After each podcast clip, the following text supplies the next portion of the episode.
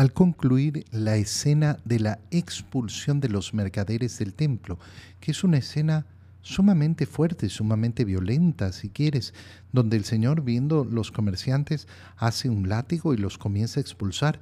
No conviertan en, casa de comercio la casa de mi padre porque es casa de oración. Después de eso, eh, le reclaman los judíos, ¿qué autoridad tienes para esto?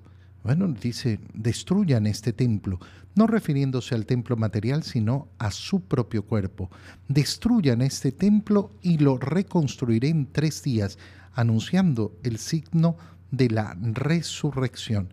Bueno, después de este episodio termina el Evangelio de San Juan diciéndonos que en aquella visita a Jerusalén muchos creyeron en Jesús ¿Por qué? Porque habían visto los prodigios que hacía.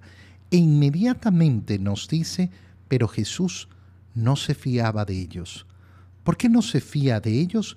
Porque los conoce.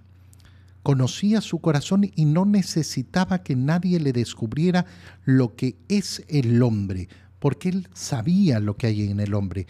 Estas palabras que nos están diciendo, que no se fía Jesús de aquellas personas que dicen creer porque, ay, es que yo, yo, vi un milagro, o que eh, buscan a Dios solo en los momentos de necesidad y después ya sabemos lo que pasa. Pasa el momento de angustia, pasa el momento de sufrimiento y vuelve el corazón a colocarse en el mismo lugar.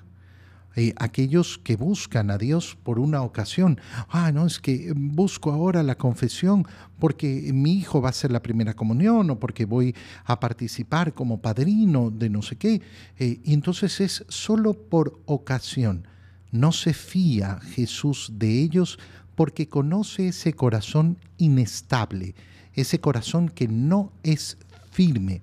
Por eso tenemos que tener nosotros clarísimo que cuando ocurren cosas asombrosas y milagrosas que ocurren todo el tiempo.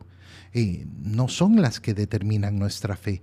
Cuando tenemos grandes emociones y sentimientos, que también el Señor nos los brinda de tanto en tanto o a veces constantemente, no determinan mi vida de fe. Mi vida de fe tiene que estar determinada por la convicción de que yo creo ser el amado de Dios y que me entrego a Él en respuesta a ese amor.